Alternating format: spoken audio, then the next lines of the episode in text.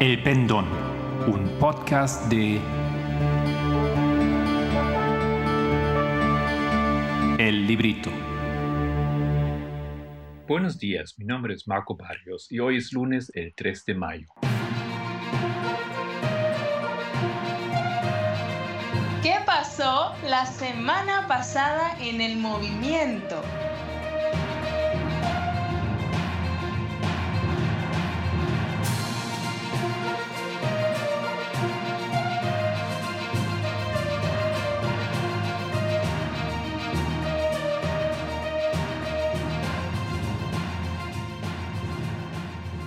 Hasta el podcast anterior habíamos tenido una estructura de cada podcast en cuatro secciones. Primero, una revisión de los acontecimientos de la semana pasada, haciendo generalmente un resumen o una transcripción de algún tema importante que se había presentado.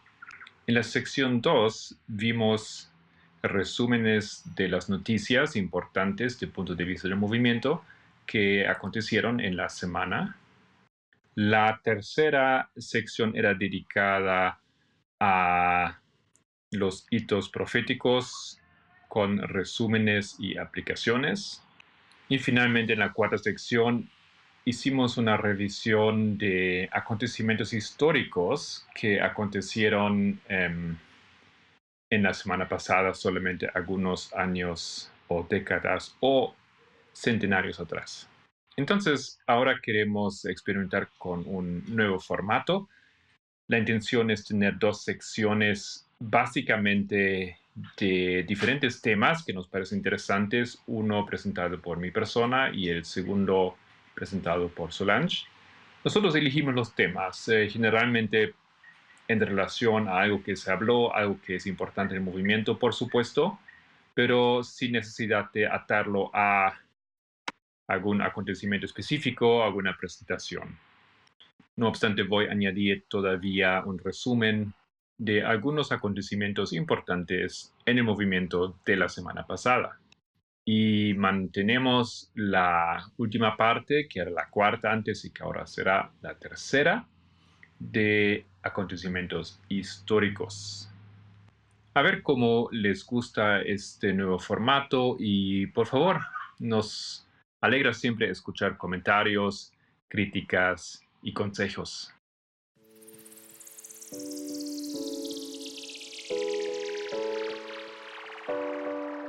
Entonces hoy quiero compartir con ustedes en la línea de los temas que me han estado interesando últimamente sobre eh, hermenéutica y exégesis, teorías de traducción. He estado presentando sobre el tema de las traducciones en la última edición de El Pendón y ahora quiero enfocarme en diferentes tipos o teorías de la traducción.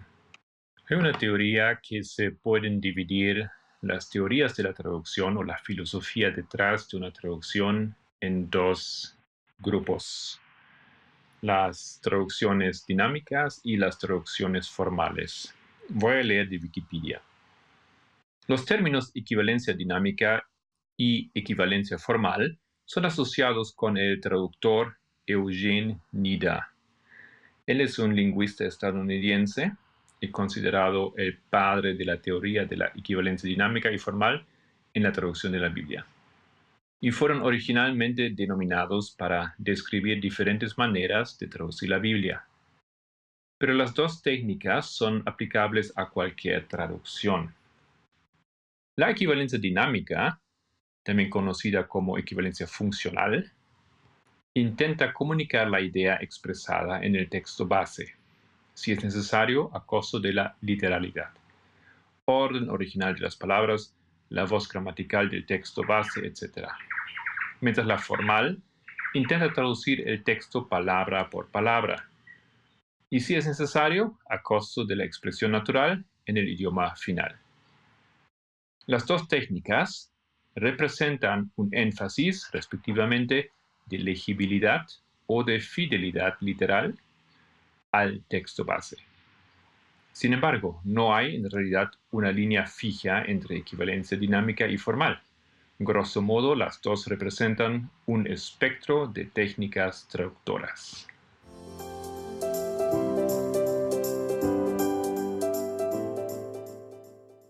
Literal o formal. A propósito de su traducción, E. Fox explica, en lugar de trasladar o traducir el contenido del texto de un ámbito lingüístico a otro, he tratado de implicar al lector en la experiencia de devolverlo, renderizar, devolver a la fuente y recrear parte de su riqueza, dijo él en 95. Sin embargo, por desgracia, el lector tiene que conocer bastante bien las lenguas originales de la escritura para poder apreciar los resultados de esta metodología formalista en su lengua materna.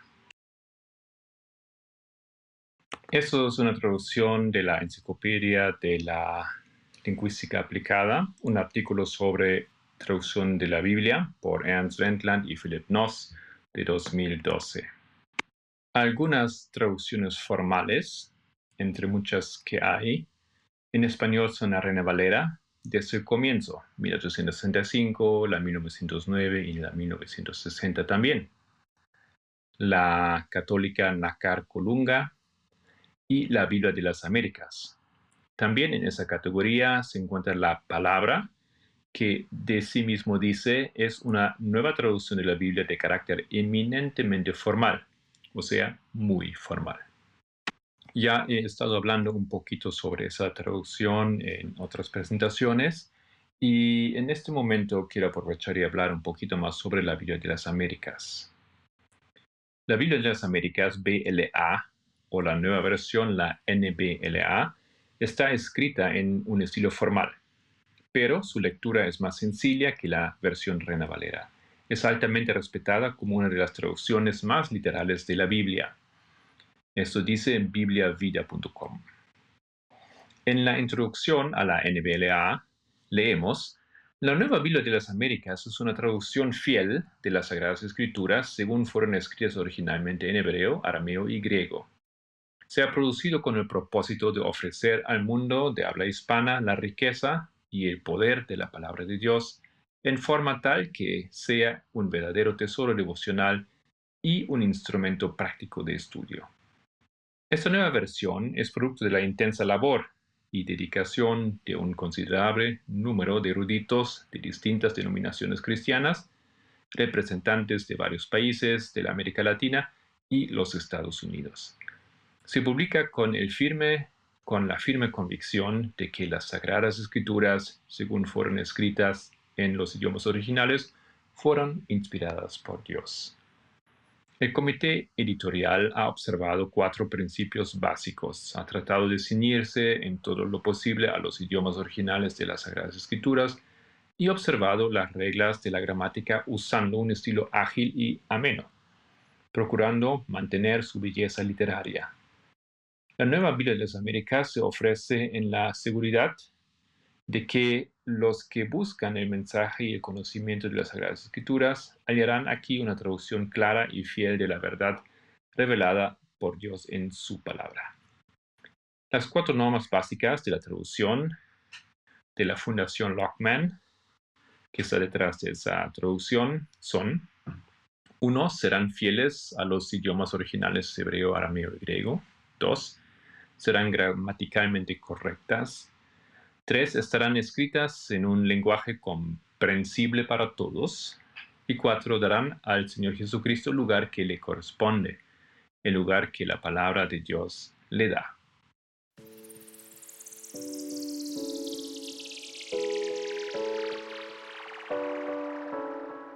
Leemos un poquito más lo que esa Biblia nos revela o los eh, editores revelan sobre las partes importantes de esa traducción NBLA.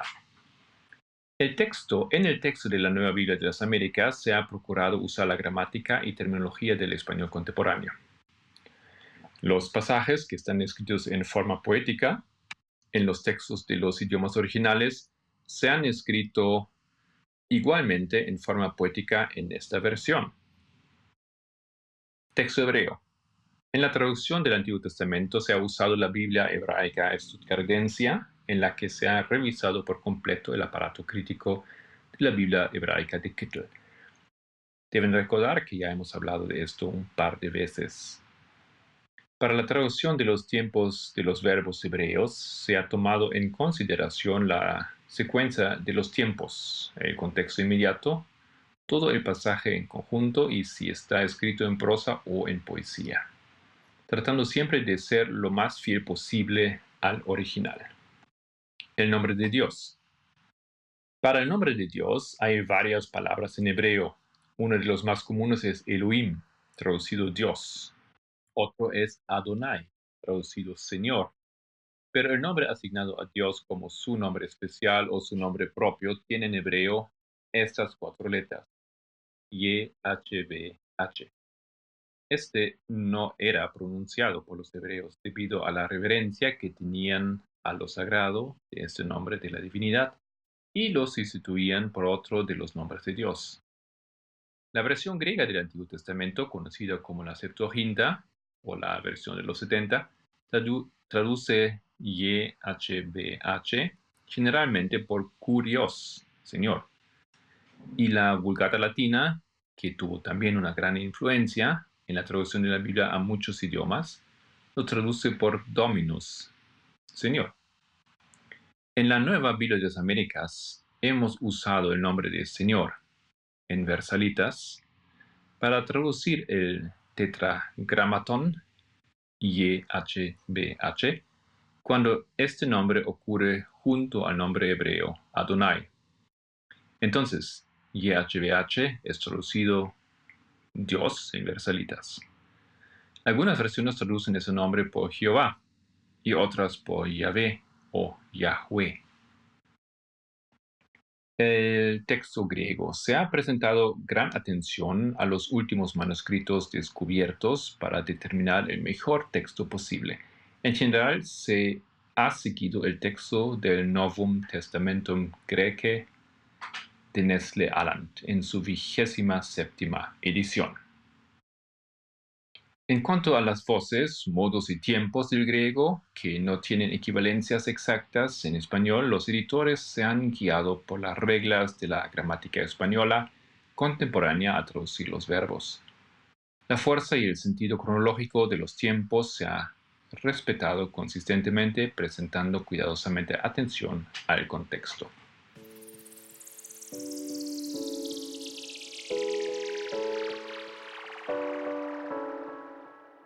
Otra Biblia que sigue a la teoría de la traducción literal es la Reina Valera contemporánea. Y leo lo que podemos leer en la página oficial de esa traducción. Esta será una revisión del texto Reina Valera y no una traducción. Eso significa que la base textual será el texto Reina Valera en sus diversas ediciones se tomará en cuenta el trabajo ya hecho por la Reina Valera de 1995. Se habrá de seguir tan literalmente como sea posible. Si por razones de claridad se considera necesario, por ejemplo, explicar alguna preposición o algún otro término, entonces se recurrirá a cotejar el cambio propuesto vis-à-vis -vis el texto hebreo griego. De otra manera, prevalecerá Reina Valera. En cuanto al Textus Receptus, se han respetado las lecturas del Textus Receptus, que es la base, ¿no es cierto? O se recuerdan del Nuevo Testamento para muchas traducciones bíblicas eh, de los protestantes, aunque señalando en notas al pie las diferencias más notables entre este y los manuscritos hoy día reconocidos como de mayor antigüedad, o sea, del texto crítico reestructuración. El orden hebreo y aparentemente en griego, pero en realidad armeo, no siempre resulta natural en español. En algunos casos habrá, una, habrá que reestructurar el orden sintáctico. Como ejemplo, Génesis 1.1, donde tenemos el orden 1 en el principio, 2 creó, 3 Dios, 4 los cielos y la tierra. Si decidiéramos proponer un orden sintáctico más a tono con nuestra lengua, tenemos la ventaja de que nuestra sintaxis es bastante dúctil. Y así podríamos proponer el orden 1, 3, 2, 4 o bien 3, 1, 2, 4. Los órdenes 3, 2, 4, 1 o 3, 4, 1, 2, aunque posibles, ya no resultarían tan potables. La excepción serán los versículos que han hecho carrera. Entonces, en vez de decir en el principio creó Dios los cielos, podríamos decir en el principio Dios creó los cielos, por ejemplo. Los gerundios. Tanto el hebreo como el griego, este último por influencia del hebreo y del arameo que subyace en el texto del Nuevo Testamento, usan formas participiales para marcar acciones continuas. Eso ha dado como resultado giros extraños en español a los que nos hemos acostumbrado, pero que no son precisamente elegantes. Por ejemplo, en Mateo 5, 1 al 2 tenemos varios casos que en nuestra revisión tendremos que depurar. Viendo la multitud, subió al monte, y sentándose vinieron a él sus discípulos y abriendo su boca les enseñaba, diciendo, Los ejemplos abundan y la necesidad de corregirlos también. ¿Por qué? La partícula hebrea ki y su contraparte griega oti han sido generalmente reproducidas en la Reina Valera como por qué. Pero además de su sentido causal, a partir de los estudios comparativos de Gordon y Dahoud, entre el hebreo y el ugarítico, se ha encontrado que partícula, esta partícula tiene una función enfática. De vez en cuando Reina Valera la traduce como ciertamente, que no está mal. Pero tengamos esto en mente, porque bien podríamos recurrir a giros que hagan notar cierto énfasis en la expresión particular. En algunos casos podría hasta omitirse si hacerlo así deja ver al lector que se está dando énfasis a la frase en cuestión. Un ejemplo claro es el Salmo 136 y al efecto puede compararse Reina Valera con otras versiones, por ejemplo, Nueva Versión Internacional o Dios habla hoy. Gracias por estar con nosotros, el equipo del Pendón. Si quieres profundizar con alguno de los temas de este podcast, encuéntranos en www.librito.org.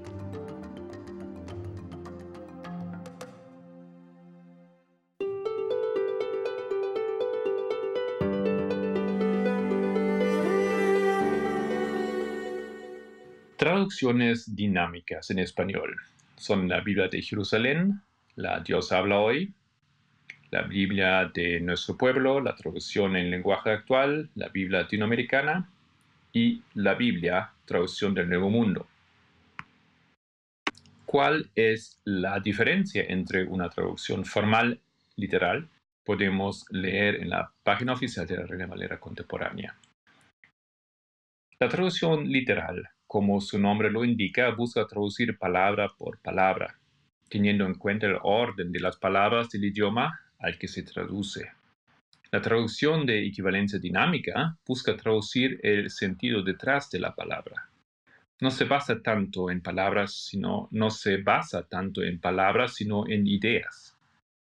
Busca interpretar lo que los recipientes primarios de una escritura en particular entendieron en su momento.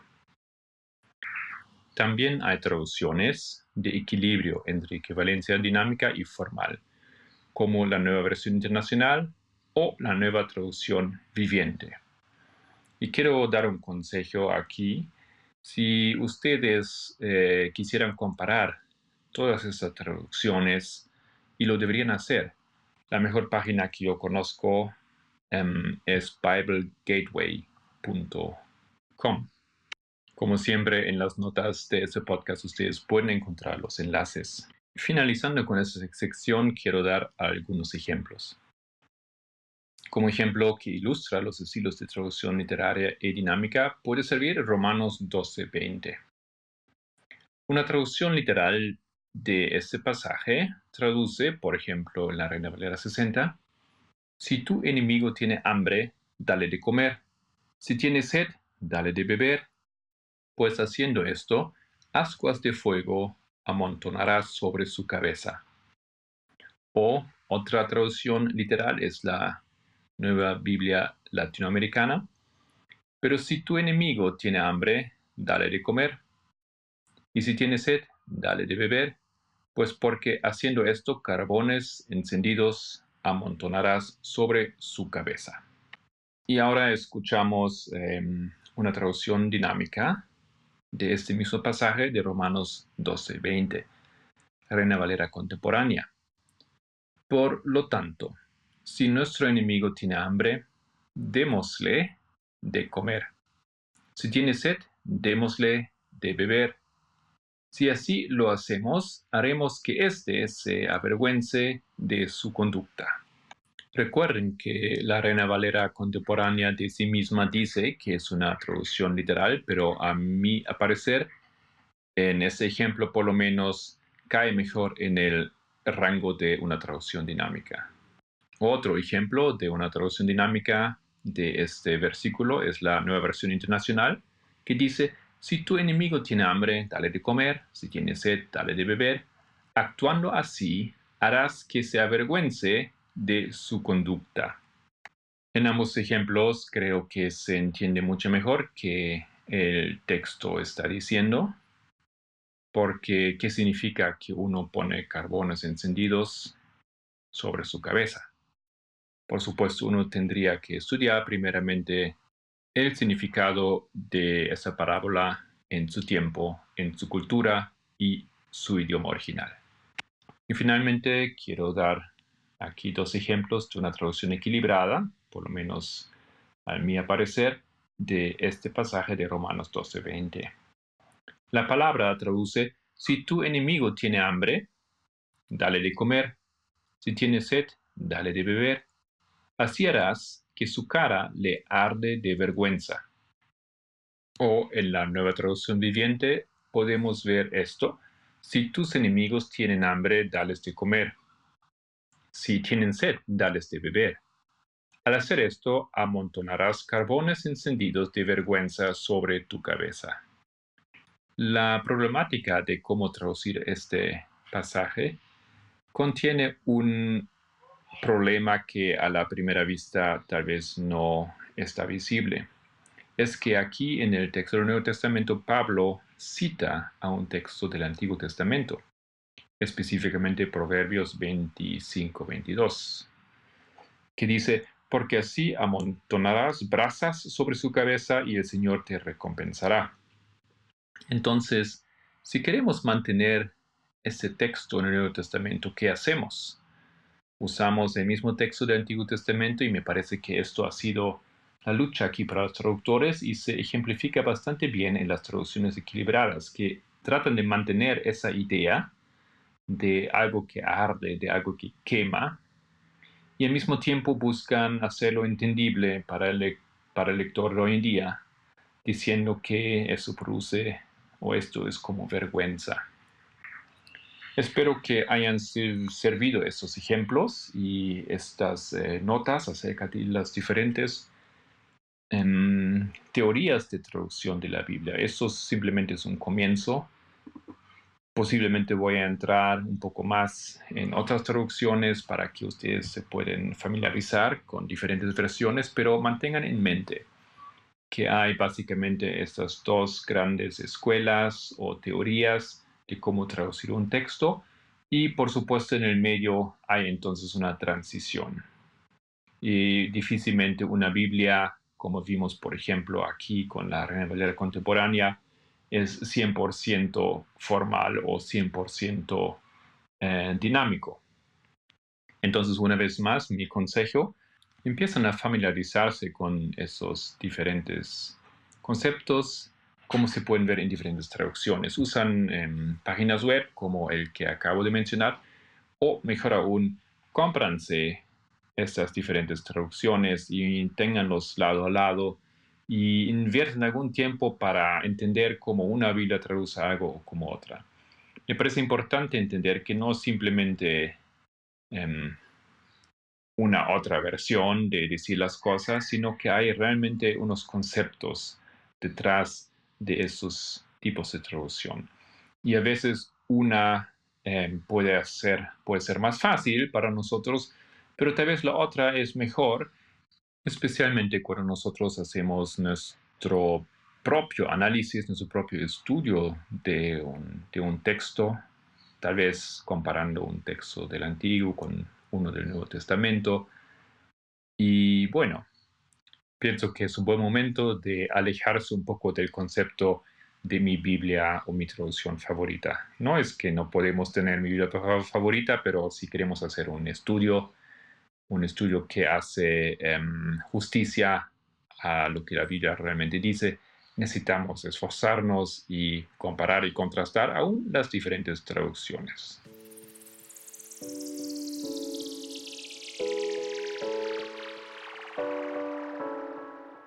Noticias del movimiento.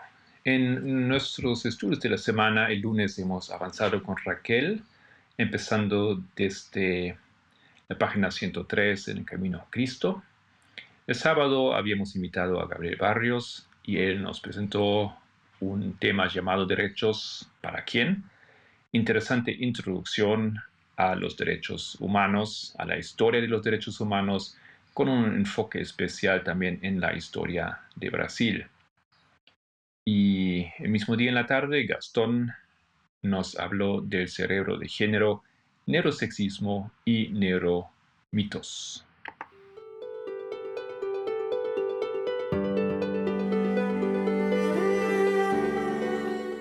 Como hemos introducido algunos cambios aquí en nuestro podcast, también en los estudios de la semana vamos a hacer algunos cambios.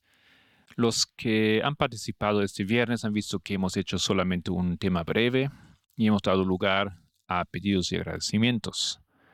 Nos gustaría tener este tiempo para poder interactuar y congregarnos un poquito más.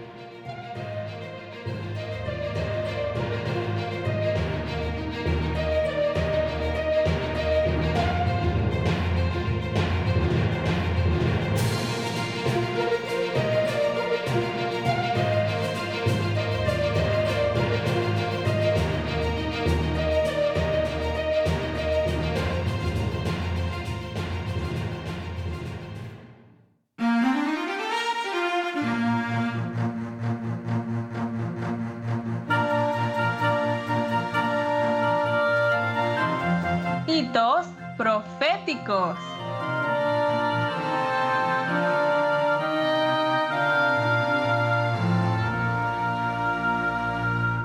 a todos nuestros amigos y hermanos oyentes, gracia y paz de nuestro Padre y de nuestro Señor Jesucristo. Sean bienvenidos una vez más a nuestro segmento de hitos proféticos.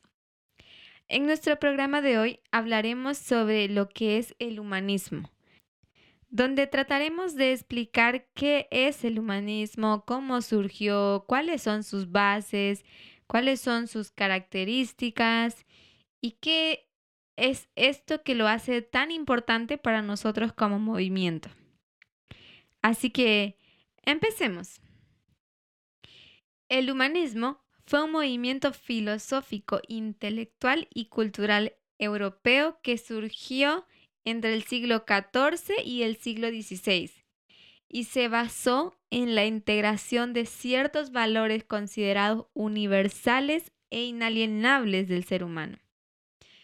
Esta corriente de pensamiento surgió recién en oposición al pensamiento teológico en el que Dios era el garante y el centro de toda la vida. Lo que quiere decir es que se basa en el ser humano como centro de todo. Y ya no es más Dios el centro de todo. Aunque esto puede sonar un poco provocativo para nosotros los cristianos, no es nada opuesto a lo que hoy como movimiento nosotros enseñamos. El ser humano había sido denigrado y menospreciado por aquellos pensadores ideológicos, como ser la Iglesia Católica, el clero, los ricos de la época. El pensamiento humanista es una doctrina antropocéntrica que intenta garantizar que el género humano sea la medida a partir de la que se establezcan los parámetros culturales. Este grupo privilegiaba las ciencias y se interesaba en todas aquellas disciplinas que tuvieran como fin desarrollar los valores del ser humano. Ya vamos a ver un poco qué tipo de ciencias y cómo en realidad eh, se centra. Pero este es un punto muy importante a considerar, puesto que su fin era promover la ciencia. Esto era algo que se había limitado en gran manera en ese entonces.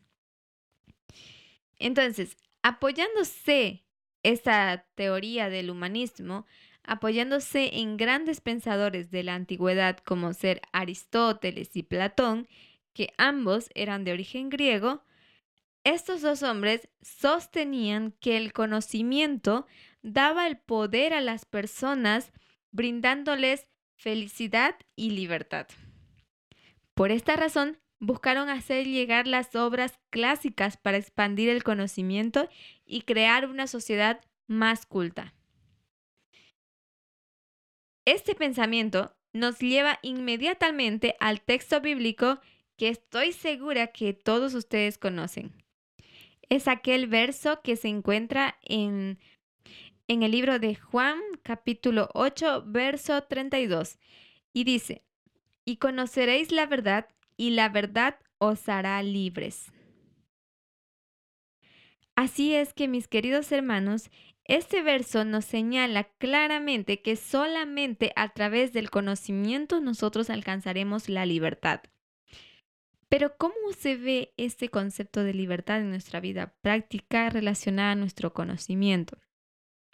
Y un ejemplo claro que hoy en día nosotros podemos experimentar es que como movimiento hemos sido presos de ideas y conceptos cerrados que por mucho tiempo nos han mantenido alejados o incapacitados de trabajar en cierto campo porque nuestros prejuicios nos lo impedían.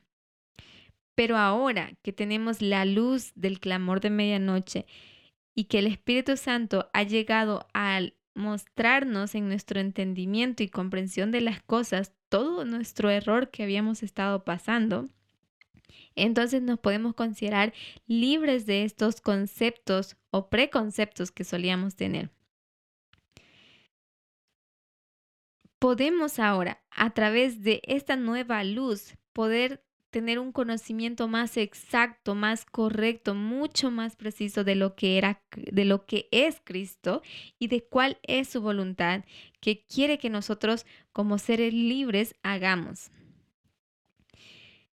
Ahora, actualmente esta corriente del humanismo se opone a tendencias como el comunismo, el narcisismo, a cualquier tipo de exaltación corporal y a todo aquello que implique la explotación del ser humano.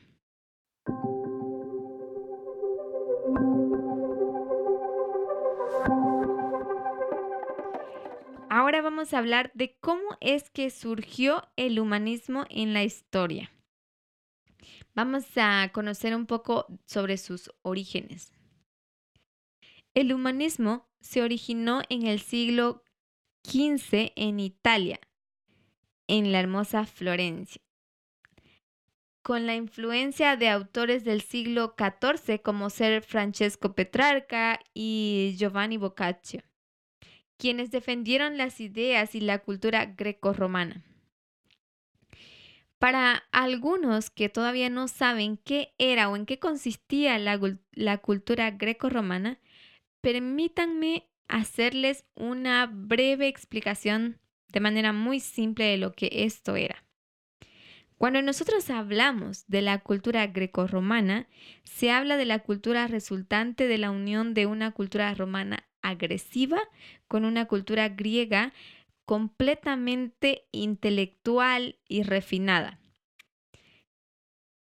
El inicio de esta mezcla de culturas se dio cuando los romanos con su intento de expansión buscan conquistar las tierras de los griegos conocidos por su inteligencia, su filosofía, modernismo, arte, ciencias aplicadas, poesía y eruditos, formando así la cultura greco-romana.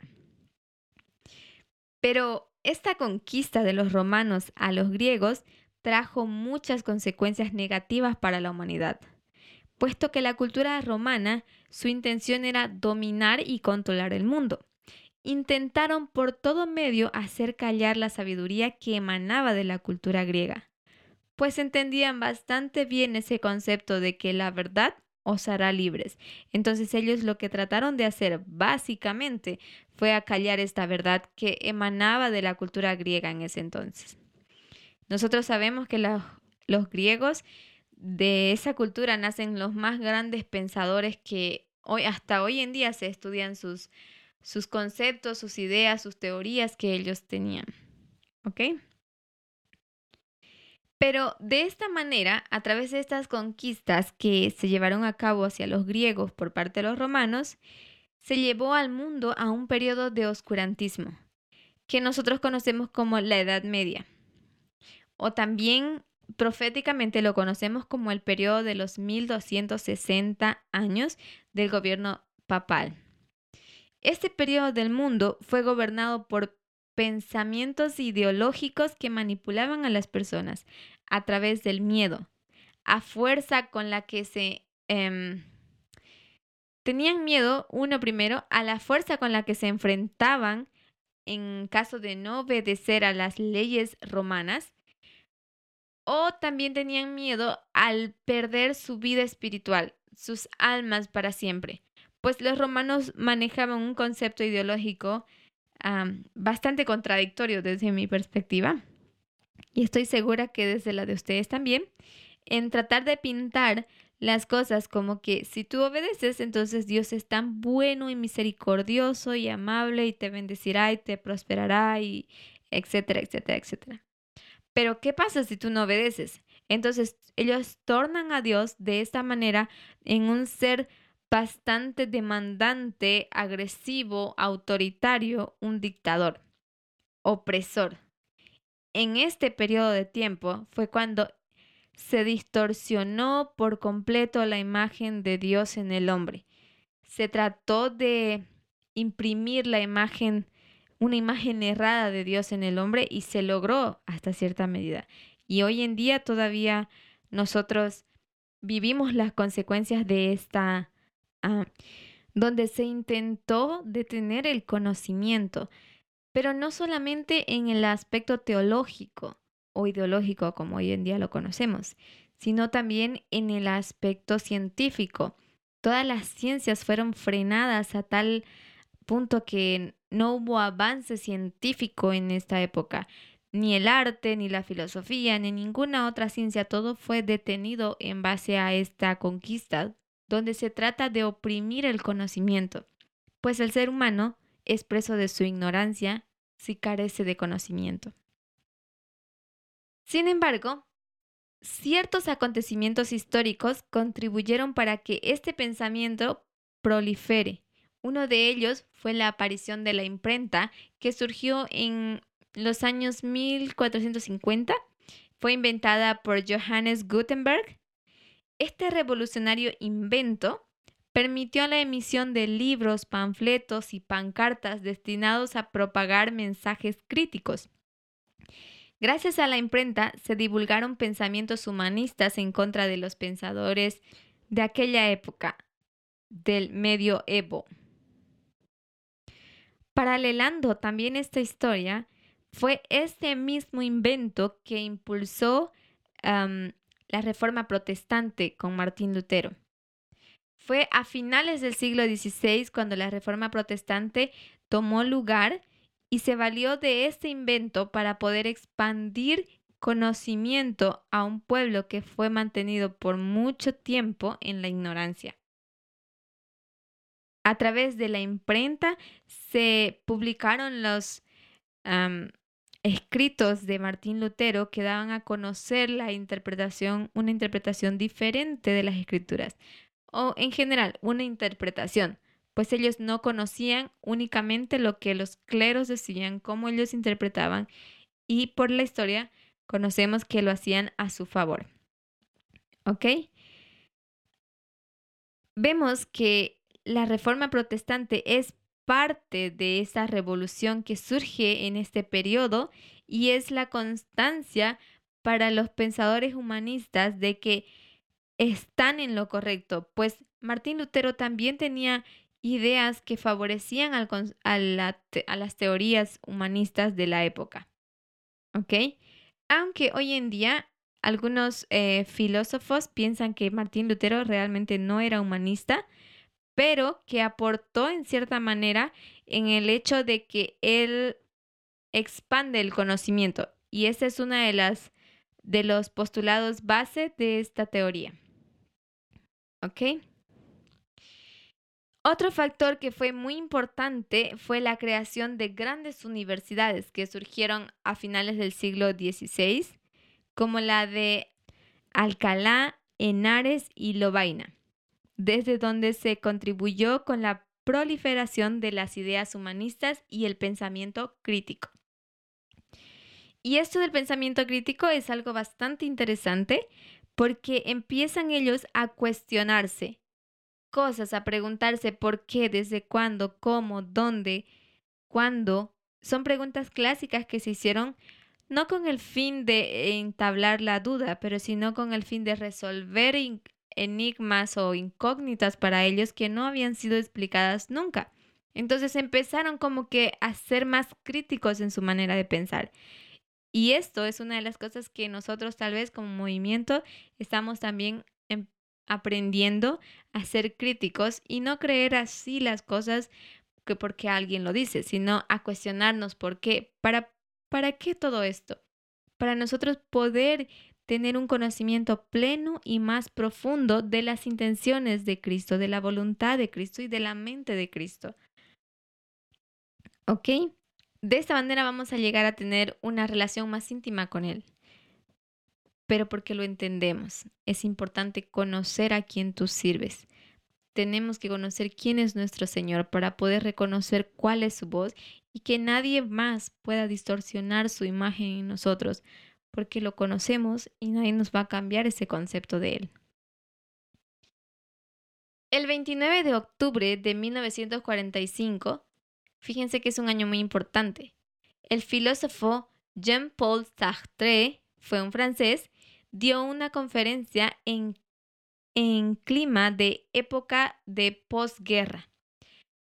Y lo dicho en, en esa conferencia repercutió profundamente, alterando a todo el pensamiento filosófico a partir de ese momento. Esta conferencia se denominó El existencialismo es un humanismo y marcó un hito presentando una concepción nueva acerca del hombre y del humanismo. Quiero que noten que lo que él ahora intenta plantear es un nuevo concepto de lo que es el hombre desde una perspectiva humanista. En un París en ruinas luego de la Segunda Guerra Mundial, esta conferencia dio la pauta para la búsqueda de un nuevo horizonte humano un nuevo horizonte moral que incorpore la responsabilidad del hombre y su existencia, por fuera de lo que es el progreso y sus consecuencias devastadoras bélicas de la época. Gracias por estar con nosotros, el equipo del Pendón. Si quieres profundizar con alguno de los temas de este podcast, encuéntranos en www.librito.org.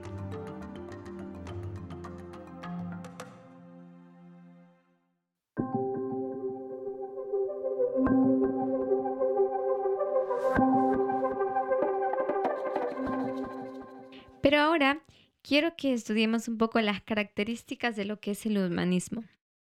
El humanismo desarrolló una noción antropocéntrica del mundo y dejó de lado la idea teocentrista que había regido los últimos siglos en historia. Planteó la idea de un modelo de conocimiento mucho más puro que el que existió en la Edad Media. Defendió la idea de utilizar a la razón humana como motor de la búsqueda de respuestas, dejando de lado las creencias y dogmas de la fe. Lo que nos quiere decir básicamente este postulado es que demanda de la razón humana para poder explicar las cosas y no así de, una, de un pensamiento ideológico. Otra de las características es que reformuló el modelo de educación existente hasta aquel entonces, dando la importancia al estudio de clásicos latinos y griegos y abriendo nuevas escuelas que promovían el estudio de otros idiomas y de letras clásicas. Y algo muy importante también que hizo el humanismo, o entre sus postulados vemos, es el desarrollo de la ciencia, como la gramática, la retórica, la literatura, la filosofía moral y la historia, que están estrechamente ligadas al espíritu humano, pues ellas explican la necesidad del hombre de expresarse, la necesidad del hombre de sentir o de darse a conocer al mundo, cuál es su contexto histórico del hombre, son, esas son ciencias que están netamente relacionadas al hombre de manera innata. También buscó eliminar todo sistema cerrado que no permitía la multiplicidad de perspectivas del pensamiento. Se pensaba que con este cambio se alcanzaría el desarrollo total del hombre, tanto físico, espiritual, estético y religioso. Nosotros sabemos que para los filósofos la belleza era algo primordial, ¿ok? Pero también era, lo era la inteligencia. Entonces, cuando nosotros hablamos de que buscó eliminar todo concepto cerrado que prohibía al hombre tener un, su propio pensamiento, esto es algo realmente revolucionario en la historia para cada uno de nosotros. Por esto es que nosotros podemos decir que somos seres libres, pensadores y que somos capaces de tomar por nosotros mismos nuestras propias decisiones.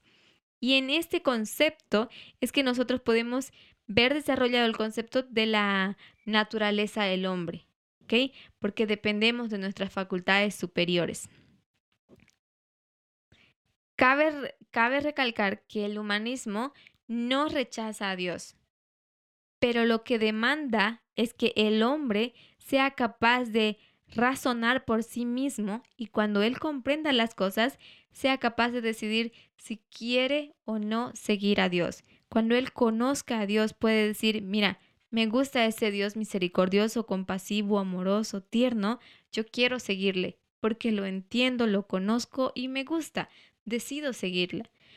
Pero no porque me digan que Dios es así, misericordioso, pero que si tú no obedeces es malo y viene a, viene a ti con un lazo que te castigará y, y te ponen miedo y entonces tú dejas de razonar y empiezas a actuar por miedo. Este no es un culto racional para Dios y no es el uso pleno de sus capacidades del hombre. Entonces contra esta ideología era lo que se levantó el humanismo y esto es lo que trata de eliminar, este sistema cerrado que te hace actuar por miedo y no por la razón. Muy bien, ahora vamos a hablar sobre el humanismo y el renacentismo. Ambas cosas nacen en el mismo periodo. El renacentismo fue un periodo histórico que se extendió desde el siglo XIV hasta el siglo XVI exactamente el mismo periodo. Y lo que busca es dejar atrás a la Edad Media y dar paso a la Edad Moderna. Este periodo de la Edad Moderna se caracterizó por un gran desarrollo artístico, científico y cambios sociales, políticos y económicos que buscaron enterrar los vestigios de la Edad Media que la consideraban como una etapa oscura, que ya explicamos por qué, porque realmente todo se detuvo, todo tipo de conocimiento fue frenado en esta época. Pues si no tenemos conocimiento, entonces somos esclavos de nuestra ignorancia. Bien, vimos que intenta enterrar todos estos vestigios de la Edad Media y dar lugar al desarrollo de la burguesía. Es otra época, otra generación ahora. Empieza con otro sistema. El humanismo fue una corriente, como dijimos, intelectual que se desarrolló durante este periodo histórico. Y lo que hizo fue impulsar una visión antropocéntrica del mundo, dejando de lado la tradición teocéntrica y destacando las capacidades del hombre y la razón humana. Además, buscó rescatar las tradiciones y obras de la cultura greco-romanas. Pero vamos a ver un poco más de esto. Veamos, ¿cómo eran los humanistas? Los humanistas no veían al hombre desde la perspectiva teológica. Los humanistas le dieron valor al ser humano por lo que es un ser natural e histórico. A diferencia de los hombres de la edad anterior, los humanistas dejaron de ver al hombre desde la perspectiva teológica, es decir, ellos dejaron de ver al hombre como un ser denigrado, miserable o incapaz por sí mismo. Eran hombres de religión en su mayoría, todos eran cristianos, en su mayoría. ¿Ok? Pero buscaban las respuestas a sus preguntas sobre el mundo y las cosas de los antiguos pensadores. Ellos, hay que dejar claro este aspecto, ellos no invalidan a la religión, sino que la consideraban que ésta tenía una función civil dentro de su sistema que ellos visualizaban y que no solamente tenía una función civil, sino que también era una herramienta para mantener la paz de una sociedad. Entre los estudios más destacados de, esta época está el de Leonardo Bruni, que es en el periodo de 1370 a 1444. Este hombre fue un historiador y político italiano que destacaba la labor en el rescate de los clásicos de la literatura grecorromana. También encontramos a Giovanni Pico de la Mirandola, que más o menos él está en el periodo de 1463 a 1494. Este hombre fue un filósofo y pensador italiano. Su obra más representativa fue las 900 tesis, es un compendio de las ideas filosóficas más resonantes que existían hasta esa época. Es muy interesante. Les recomiendo si ustedes un día pudiesen tomarse el tiempo de por lo menos a visualizar a grandes rasgos cuáles eran sus principios. Y tenemos Erasmo de Rotterdam, quien fue un defensor clásico y, y de los principales del humanismo. Él vivió en 1466 a 1537. Erasmo de Rotterdam fue filósofo y teólogo holandés. Fue un crítico de las instituciones del poder de la época y de los abusos de los miembros de la Iglesia Católica a la que pertenecía. Defendió en sus adagios o en sus refranes la libertad de pensamiento y las tradiciones greco-romanas. Además, buscó que todas las personas pudieran tener acceso al Evangelio y con él a las enseñanzas de Jesucristo. Su obra, Elogio de la Locura, tuvo una gran repercusión. Y también nosotros conocemos que él tiene, vive, es, es contemporáneo de la época de Martín Lutero y también tiene participación en la obra de la Reforma protestante. Pero uno de sus principales eh, eh, autores del humanismo es Tomás Toro, que él está en el periodo de 1478 a 1535. Él es un teólogo y político inglés que dedicó gran parte de su vida al ejercicio de la abogacía y al estudio de la teología. Y también la cultura grecorromana, su utopía, eh, fue una de las obras célebres escritas íntegramente en latín. Fue decapitado, de hecho, en 1535 por negarse a firmar el acta que instituía al rey Enrique VIII como líder de la iglesia anglicana. Otro de los representantes del humanismo también es Juan Luis Vives, de 1492 a 1540. Este hombre fue filósofo español, fue un precursor de la idea de aplicar reformas en el ámbito académico y la necesidad de la asistencia social a los más necesitados. Buscó adaptar las obras clásicas para que resulten accesibles para los alumnos. Entonces, lo que vemos que todos estos hombres en común tienen la idea de promover el conocimiento y de dar al hombre el valor que le corresponde en la sociedad, en el entorno político, en todo aspecto, en el entorno religioso también. Pero sobre todo a resaltar sus virtudes como su capacidad intelectual de razonar, de decidir por sí mismo, de ser dueño por sí mismo entre lo que existe del humanismo hay varios tipos de humanismo. Está el humanismo cristiano, que en realidad es un movimiento religioso que busca que el hombre pueda realizarse desde un marco cristiano, es decir, desde una perspectiva cristiana, el modelo de Cristo.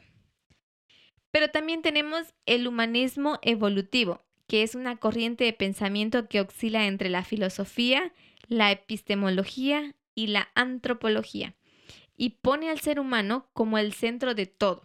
¿Ok?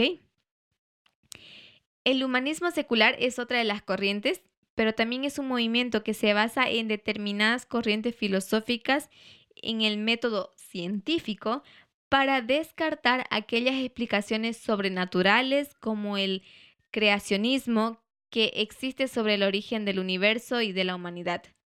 Básicamente lo que este humanismo secular trata de hacer es borrar todo pensamiento fantasioso o ilusorio, ¿ok? O ideológico, que no pueden explicar las cosas. Ellos básicamente se trata, se enfocan en demostrar por evidencia toda la existencia de las cosas o los descubrimientos basados en evidencia. ¿ok? Por eso ellos todavía eh, luchan con este concepto del creacionismo pero están al favor de lo que es el humanismo en sí, el trato y el respeto que cada persona merece, simplemente por ser un ser humano.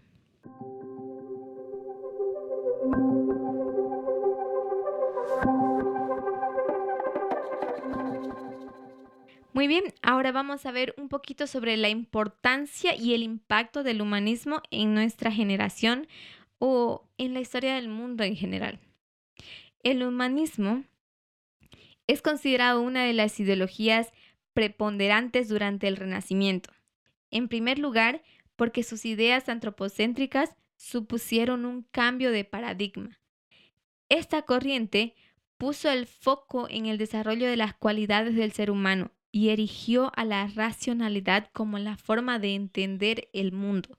Es decir, a través de la razón ellos pueden comprender el mundo. ¿Ok? No necesitan un Dios quien les explique, les muestre o simplemente les indique qué hacer para poder comprender al mundo. Esa es la idea. Pero aunque suene difícil o duro, ellos no descartan a Dios, pero quiere que como ser humano use sus facultades que Dios le ha dado para que él pueda entender el mundo por sí mismo. Y también esto es algo que la Biblia demanda, ¿no? Que nosotros ah, tengamos un culto racional a Dios. Romanos 12.1. La importancia del humanismo radica en el rescate y difusión que realizó de las tradiciones greco-romanas. Durante este periodo se hicieron tradiciones de grandes obras clásicas que permitieron el acceso a ellas a una mayor porción de la población. Es decir, se logró que el conocimiento se expanda a más, a la mayor cantidad de la población posible en esa época, a través de lo que nos proporcionaba la imprenta, sus habilidades de la imprenta y los nuevos sistemas de educación, universidades y colegios que se fueron abriendo en esa época. También promovió reformas educativas para que el conocimiento fuera más accesible y dio valor a los estudios humanísticos contribuyendo al desarrollo de las ciencias para la retórica, la literatura y la gramática. Que hoy en día en realidad es todo esto que nosotros usamos para poder interpretar correctamente las escrituras, lo que es la exegesis y todas esas metodologías que nos, nos ayudan a profundizar para entender la intención original del texto. ¿Ok? El humanismo se destaca por haberse por haber extendido los valores como el de la tolerancia, que es lo que hoy en día se demanda contra los grupos de, que son minorías y que nosotros tal vez teníamos ideas preconcebidas contra ella. Entonces ellos em, destacan, se destacan por, haberse eh, por haber extendido los valores como el de la tolerancia, la independencia y el libre albedrío. Es importante también eh, recalcar que uno de los resultados o de las herencias más grandes que nos dejó el humanismo es la Declaración de los Derechos Civiles en las Naciones Unidas, que después, poco tiempo después, fue traducido en todos los idiomas y ha sido aceptado, adaptado en cada país para que se puedan respetar los derechos civiles. Y para que ustedes puedan un poquito más comprender de este asunto, los invito a mirar las presentaciones de este sábado pasado de la hermana Micaela eh, del Ministerio Navev y también del hermano Gabriel Barrios, que está en el Ministerio Librito, que es de este sábado por la, por la mañana, después de la de Micaela, por cierto, para que ustedes puedan entender un poquito del trasfondo. Aunque los derechos civiles que se emitieron en esa época fueron para por em, la defensa de los esclavos, en realidad todavía tenía que haber pasado mucho tiempo para que los derechos civiles puedan, ellos puedan acceder a sus derechos como seres libres, independientes y capaces de tomar sus propias decisiones y que puedan ser em, respetados sus derechos en la sociedad. Esto es algo que obviamente es un cambio grande que a la sociedad misma le costó, pero que hoy en día ya pasó el tiempo suficiente como para nosotros no ser más tolerantes en ese sentido. Los derechos humanos de las personas deben ser respetar. ¿Ok? Son derechos inalienables con lo que ellos nacen, con los que Dios les ha otorgado. Y el no luchar por estos derechos es como no aceptar el regalo que Dios les ha dado a cada ser humano de ser libre e independiente. Sin más que decirles por hoy, mis queridos hermanos, em, el próximo podcast hablaremos un poco más sobre esto y profundizaremos un poco más. Pero eso es todo por hoy, así que les deseo una feliz semana y que Dios los bendiga. Hasta la próxima.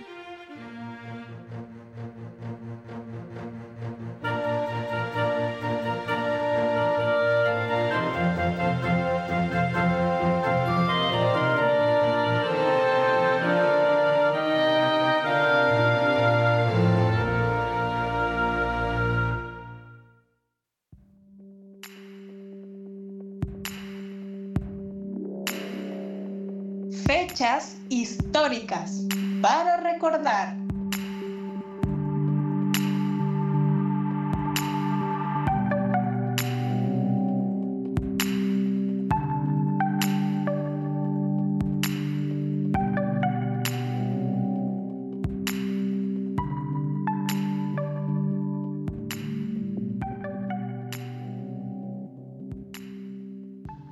Días, queridos amigos y amigas que nos acompañan el día de hoy en otra sección de eventos históricos.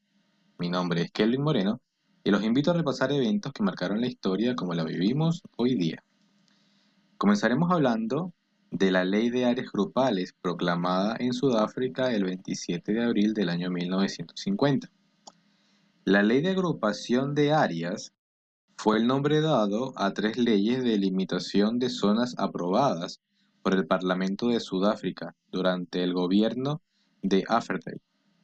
Estas leyes asignaron grupos raciales a diferentes sectores residenciales y comerciales en áreas urbanas en un sistema de apartheid urbano. Un efecto de estas leyes era el de evitar que las personas no blancas vivieran en las áreas más desarrolladas, las cuales estaban restringidas para los blancos. Esto provocó que muchos no blancos tengan que viajar a grandes distancias desde sus hogares para poder trabajar. La ley llevó a la expulsión de no blancos que vivían en las zonas equivocadas. La mayoría no blanca fue asignada a zonas mucho más pequeñas que la minoría blanca, la cual era dueña de la mayoría del país. Las leyes de pases requerían que las personas no blancas llevasen consigo pases y más adelante algo similar a un pasaporte para poder ingresar a las zonas de los blancos. La ley otorgó al gobernador general el poder de designar ciertas áreas geográficas como zonas de ocupación exclusiva para grupos raciales específicos. En particular, el estatuto identificaba tres de estos grupos raciales, los blancos, la gente de color o mestizos y los nativos. Esta autoridad era ejercida con la asesoría del Ministerio de Interior y la Junta de la Agrupación de Áreas. Una vez que un área era designada para la ocupación exclusiva de ciertos grupos raciales, la proclamación no se hacía efectiva hasta por lo menos un año después. Una vez expirado este periodo, al mantener propiedades en estas áreas se convertía en un crimen con un castigo pertinente a dos años de prisión. La ley también se aplicaba a negocios, siendo la designación racial aplicada según la participación de los individuos que tenían en empresas. La ley se convirtió en una herramienta efectiva en el desarrollo separado de los grupos étnicos de Sudáfrica. También se otorgaba autoridad al ministro de Interior para expulsar a personas no blancas de terrenos de alto valor para que estos se puedan convertir en asentamientos para blancos. Una de las aplicaciones más infames del Grove Areas Act fue la destrucción de Southampton, un suburbio en Johannesburgo, el 9 de febrero del año 1955. 2.000 oficiales de policía comenzaron a expulsar a los residentes del lugar a Meadowland, Southampton, y construyeron una nueva área solo para blancos llamada Trion. Por otro lado, existía la ley de áreas grupales, cuyo fin era dividir a los grupos raciales en distintas zonas geográficas claramente delimitadas. De esta manera, las mejores tierras fueron para las manos de los blancos, mientras que el resto de la población quedó excluida en zonas rurales y periféricas. Además que un negro cuando ingresaba a una zona asignada para blanco, era considerado esto un delito, a no ser que tuviera un pase policial. Así lo tipificaba la Ley de Nativos de 1952, conocida como la Ley de Pase. Y si un negro obtenía la orden policial, su estancia en la ciudad habilitada para blancos estaba limitado a tres días, y no tenía ni voz ni voto. El régimen prohibía que las personas negras ocuparan cargos públicos. Asimismo, tampoco tenían derecho a votar. Los negros tampoco tenían derecho a manifestarse, ya que la ley del trabajo nativo de 1953 prohibía la participación de trabajadores negros en huelgas. También estaba prohibido enamorarse de un negro. La legislación segregacionista del régimen prohibía cualquier tipo de relación entre personas de raza blanca y negra. Los blancos eran considerados los verdaderos sudafricanos. Los matrimonios mixtos entre blancos y personas de otra raza estaba totalmente prohibido y la llamada ley de inmoralidad de 1950 incluso prohibía el adulterio pero solo entre blancos y negros. Continuaremos hablando sobre las primeras elecciones con sufragio universal en Sudáfrica, que ocurrieron el 26 de abril del año 1994. Los comicios del año 1994 se celebraron entre el 26 y el 29 de abril, con los ojos del mundo puesto en Sudáfrica. Atrás quedaban cuatro años de difícil transición y miles de muertos por la violencia política. Además, de serias dudas sobre si el país no estallaría en una guerra civil. largas colas para votar, con rostro de todos los colores en filas por primera vez y un ambiente mayoritariamente festivo, desterraron los peores presagios. Esto es, para todos los sudafricanos, una ocasión inolvidable.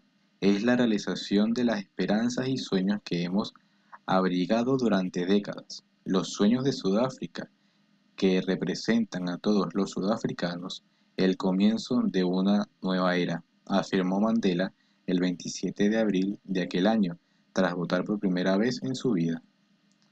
Durante casi más de cuatro décadas, desde 1948, el Day había funcionado como una máquina opresiva pensada para mantener el status quo de la minoría blanca para controlar el país, herencia de la colonización holandesa y británica. La segregación condenaba a la población negra a una educación degradada, a vivir hacinada en guetos, a entrar a edificios públicos por puertas diferentes y a usar medios de transporte segregados, entre muchas otras limitaciones. El Day regulaba todos los aspectos de la vida, incluso las relaciones sentimentales interraciales, que estaban prohibidas, y por supuesto también impedía votar a la mayoría de la población. Todo aquello terminó aquel abril de 1994, cuando Mandela se anotó la victoria con un 62.65% de apoyo. Creo que los sudafricanos estaban esperando, con razón, un resultado muy tenso y muy violento, probablemente fallido, contó a la F. Lusoko Koti, director de comunicación de la Fundación Nelson Mandela. Estaba todo en nuestras manos si elegíamos la paz y elegíamos un camino nuevo hacia la democracia, conseguiríamos llegar.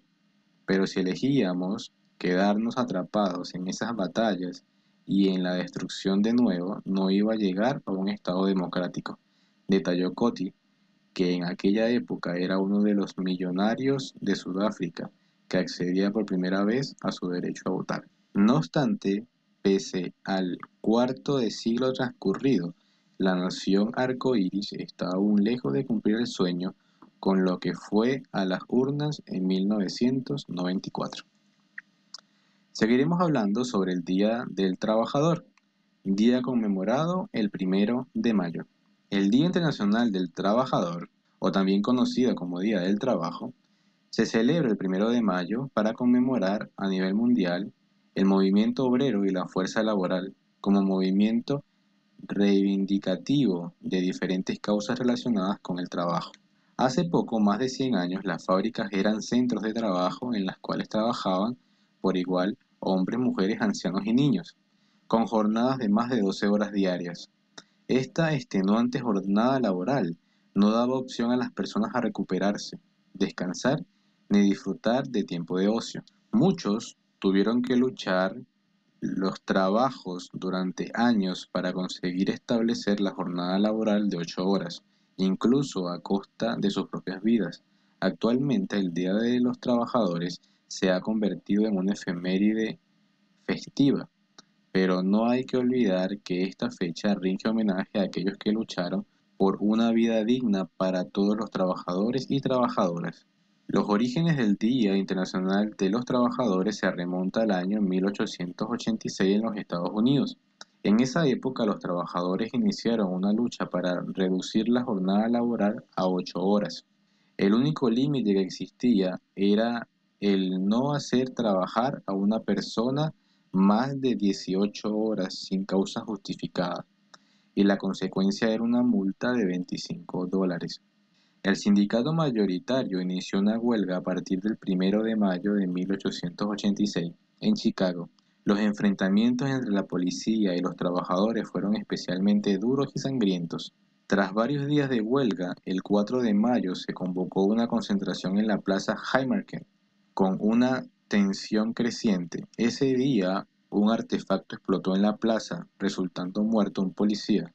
Hubo muchos detenidos de los cuales cinco de ellos fueron condenados a la horca. Tres periodistas, un tipógrafo y un carpintero. Se les conoce como los mártires de Chicago. En honor a la lucha por la jornada de laboral de 8 horas y en memoria a los trabajadores de Heimerket, el primero de mayo se celebra el Día Internacional de los Trabajadores. Los logros que fueron obtenidos tras esta protesta fueron los siguientes. En la lucha por la reivindicación laboral, los trabajadores han logrado derechos y beneficios contractuales que han sido reconocidos por la legislación en materia laboral, contemplados en contratos y convenios colectivos a trabajo. A continuación mencionaremos algunos de esos convenios. La reducción de la jornada a 8 horas, la seguridad social para los trabajadores, seguro contra la enfermedad, accidente de trabajo, invalidez y vejez, igualdad salarial, derecho al salario mínimo, disfrute de vacaciones, bonificaciones, pago de días festivos, derecho a la asociación sindical y derecho a huelga. Antes de poder culminar, haremos también mención a varios eventos que transcurrieron en esta semana, como el 27 de abril del año 1848, cuando fue abolida la esclavitud en Francia, el 29 de abril del año 1875 se suprime la esclavitud en las provincias de ultramar en Portugal. El 26 de abril del año 1986 fue el accidente de Chernobyl. Y el 30 de abril del año 1798 es juramentado como primer presidente de los Estados Unidos George Washington. Gracias por acompañarnos y quedan invitados a una nueva sección de eventos históricos. Un fuerte abrazo y feliz semana.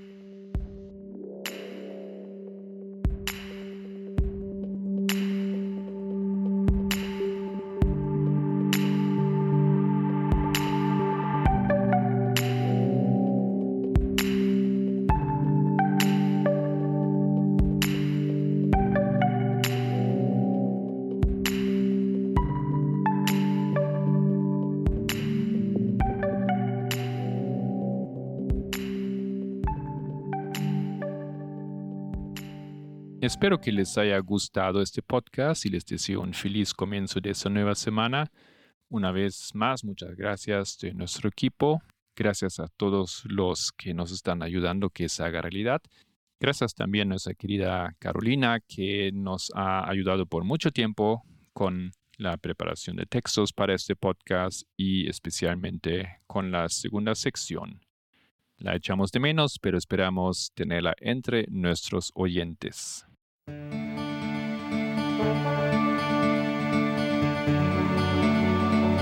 El Pendón, un podcast de El Librito.